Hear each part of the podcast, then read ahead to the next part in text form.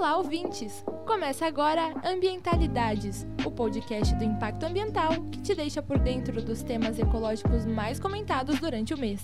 Eu sou o Rafael Rodrigues. E eu sou Milena Almeida.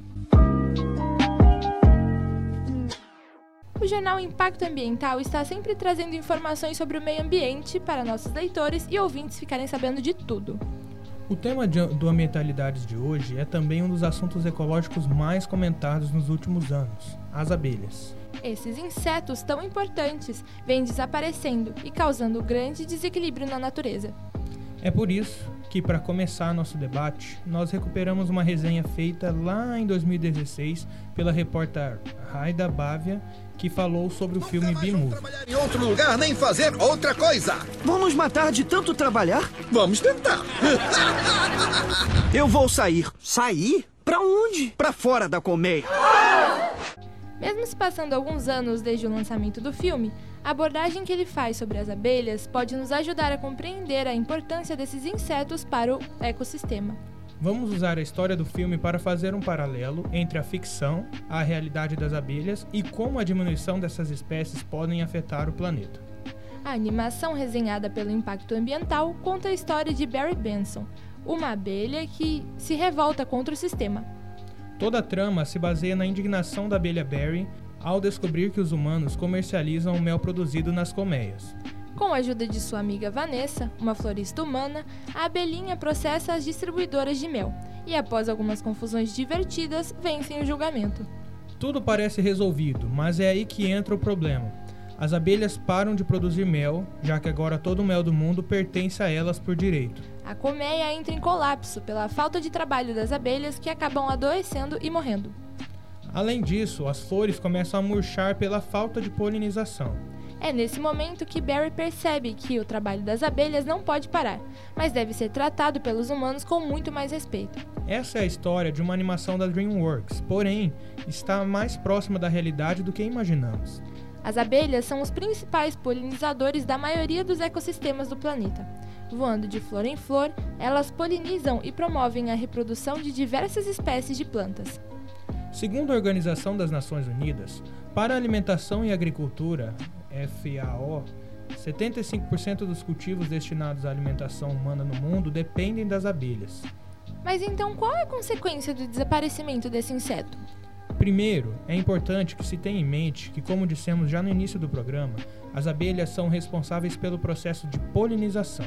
É através da polinização que muitas plantas se reproduzem, porque as abelhas fazem a transferência do pólen das plantas masculinas para as femininas, garantindo a reprodução sexuada e assim a produção de frutos e sementes. Esse trabalho também pode ser feito pelo vento e pela água, mas as abelhas têm um papel fundamental na agilidade que atribuem a esse processo, fazendo mais 80% das plantas se reproduzirem. Segundo o artigo da Faculdade Univeritas de Guarulhos, ainda não existe nenhum substituto artificial para realizar a polinização de maneira rápida, eficaz e competente. Como polinizadoras, as abelhas são responsáveis pela maior parte da produção de alimentos no planeta, de acordo com a ONU. Alimentos como soja, café, cenoura, maçã, uva, limão, maracujá e cebola estão entre os produtos que dependem do trabalho das abelhas.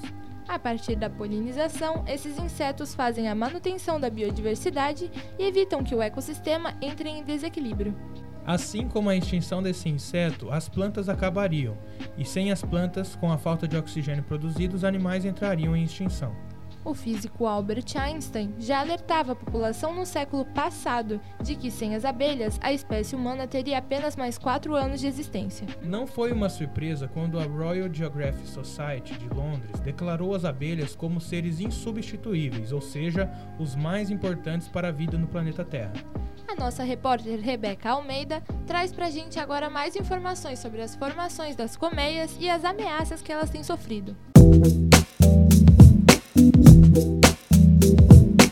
E aí, pronto para aprender um pouco mais sobre abelhas? Dentro da colmeia, as abelhas operárias podem fazer mel, cera, própolis e geleia real. Além de produzirem esses alimentos, elas têm uma função muito importante dentro do ecossistema. Acontece que as abelhas fazem a polinização, que é quando um grão de pólen chega a uma flor que passa a ficar fecundada. Esse processo origina grandes espécies de frutas, como a maçã, acerola, maracujá, melancia, melão e tangerina.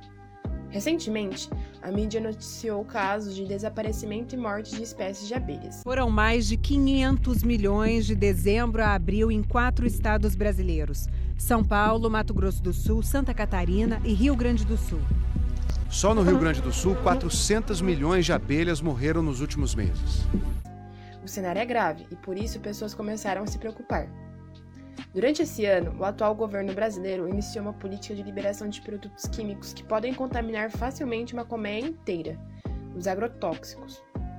Só até março de 2019, mais de 50 bilhões de abelhas foram encontradas mortas por apicultores apenas em quatro estados brasileiros, segundo o levantamento feito pela agência pública Repórter Brasil. Jader Rodrigues é vice-presidente da Associação Bauruense de Apicultores e Meliponicultores e Ambientalistas, a ABAMA. Ele perdeu quase toda a sua criação de abelhas no começo do ano. Isso aconteceu, foi no dia 18 de dezembro. Eu acredito que perdeu aí umas quase um milhão de abelhas. Eu perdi, foi quase todo o apiário. E é o agrotóxico, o que está matando é o agrotóxico. Se isso continuar, podemos chegar num cenário de escassez de alimentos. Então, o que os governos estão fazendo para evitar que isso ocorra? Em 2009, o Conselho do Meio Ambiente e Desenvolvimento Sustentável discutiu um projeto de lei apresentado pelo deputado João Dado, do PDT. O deputado propôs a criação de um banco de dados nacional com informações fornecidas por apicultores. Esses dados irão permitir uma fiscalização e registro de como anda a população de abelhas polinizadoras no Brasil. Além disso, o projeto prevê a aplicação de multa e até mesmo prisão para quem cometer crime contra a fauna. O projeto é útil, mas ainda precisa ser discutido no plenário. E uma cidade no interior de São Paulo se destaca quando o tema é política pública. Vinhedo fica na região de Campinas e criou uma lei de proteção de abelhas nativas, promulgada em 2017. Por lei, qualquer colmeia de abelha sem ferrão que esteja em lugar de risco pode ser resgatada por um profissional e levada para um local adequado, cadastrado pelo IBAMA. Altair Donizete Teodoro é presidente da ABAMA. Para ele, há ainda muitas ações que prejudicam as abelhas, como veneno. O veneno não para. Sabe por que, que não para? Acontece o seguinte: muitas casas, lares e famílias também, quando eles vejam uma abelha, eles já passam veneno na abelha e já mata a abelha. Porque acha que vai picar, vai fazer alguma coisa. Aí as pessoas tinham que ter consciência que quando vê uma abelha que está numa flor, não fazer nada, deixar ela ali na flor e ir embora. Uhum. Mas muito não, quando vê a abelha na flor, vai lá e taca o veneno na abelha. Pensando em soluções, uma pesquisa na Rússia chegou a produzir abelhas robôs. Essas abelhas têm o um tamanho aproximado da palma de uma mão e serão usadas para polinizar morangos e outras plantas cultivadas em estufas durante o ano. O objetivo é resolver o problema das espécies em extinção na natureza. Como o cenário não é positivo, você ainda pode ajudar esses insetos a sobreviver. Algumas ações simples ajudam a atrair as abelhas. Mas fique tranquilo, as abelhas só estão interessadas no pólen da flor. Plantar árvores nativas, plantar flores nos parques e manter arbustos em casa são uma das ações que você pode fazer. Como nem todo mundo pode ter uma colmeia no jardim, você pode apoiar iniciativas que ajudem esses insetos. Então, pesquise sobre ações e ONGs da sua região e compre produtos de fornecedores locais.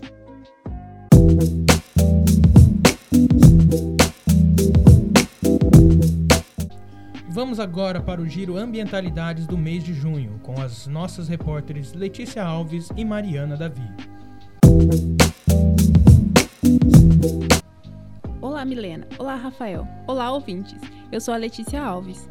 E eu sou a Mariana Davi. Vamos começar com o nosso giro Ambientalidades de junho.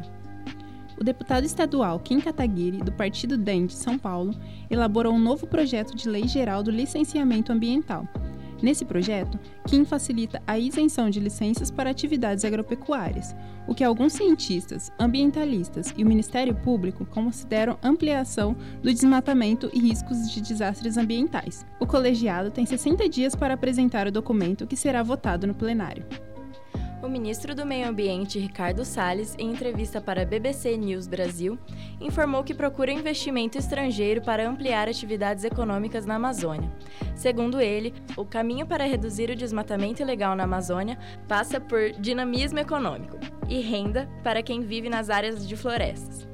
Segundo o ministro, abre aspas, não se trata de fazer uma liberação genérica, mas de, a cada possibilidade de investimento, fazer um licenciamento ambiental e uma análise de riscos. Fecha aspas.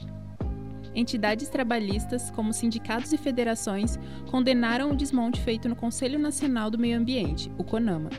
O ministro Ricardo Salles diminuiu de 96 para 23 o número de membros que representam o principal órgão do Ministério do Meio Ambiente, enfraquecendo assim a representação do órgão nas decisões do governo e a participação social com retiradas de competências do colegiado. O Ministério do Meio Ambiente, MMA, em parceria com o Fundo Brasileiro para a Biodiversidade, FUNBio, prevê investimento de 2 milhões e 100 mil reais em ação do Plano Nacional de Combate ao Lixo no Mar parte da Agenda Nacional de Qualidade Ambiental Urbana, uma das prioridades do Ministério. Essas ações são dirigidas às prefeituras de municípios costeiros, listados na portaria MMA número 461/2018, que possuem planos de gestão de resíduos sólidos. Essa verba será destinada para a instalação e operação de barreiras de contenção de resíduos, as chamadas ecobarreiras, e para a realização de multirões de limpeza nas praias. Brasileiros estão entre os finalistas de Premiação Global sobre o Meio Ambiente e Empreendedorismo, promovida pela ONU para viabilizar soluções inovadoras para problemas ambientais. A iniciativa Jovens Campeões da Terra, da Agência das Nações Unidas, recebeu mais de 900 inscrições de empreendedores de todo o planeta, engajados com a preservação da natureza e a sustentabilidade. Representando a América Latina e o Caribe, estão três brasileiros com propostas envolvendo purificação da água, moradias para a região semiárida e mapeamento da utilização de recursos naturais brasileiros. Brasil barra a iniciativa de construção de uma estrutura legislativa para a área ambiental a partir da Assembleia Geral das Nações Unidas de 2020. A contrariedade do país foi registrada durante uma reunião que ocorreu no mês de maio em Nairobi, no Quênia, e que tratava da adoção do Pacto Global para o Meio Ambiente, projeto impulsionado pela França na ONU. O rascunho da declaração final previa a instituição do pacto em uma conferência das Nações Unidas. Porém, o Brasil, os Estados Unidos e outras nações pressionaram para barrar o documento final. O projeto do Pacto Global acabou suspenso até que haja consenso para a retomada dos seus objetivos originais. A iniciativa foi criada oficialmente em maio de 2018, durante a Assembleia Geral das Nações Unidas, como meio de ampliar e aprofundar as leis ambientais em todo o globo. O Giro Ambientalidades fica por aqui. Para mais conteúdos ecológicos, fique ligado no site www.impactunesp.com.br.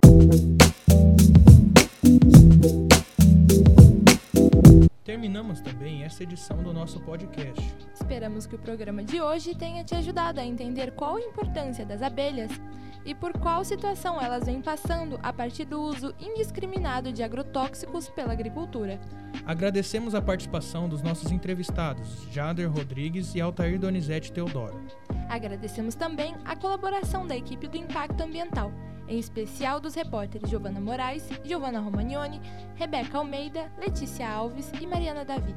Pauta de Mariana Davi, edição de som de Letícia Alves, produção de Rafael Rodrigues, edição e trabalhos técnicos de Milena Almeida. Eu sou Milena Almeida. E eu sou Rafael Rodrigues.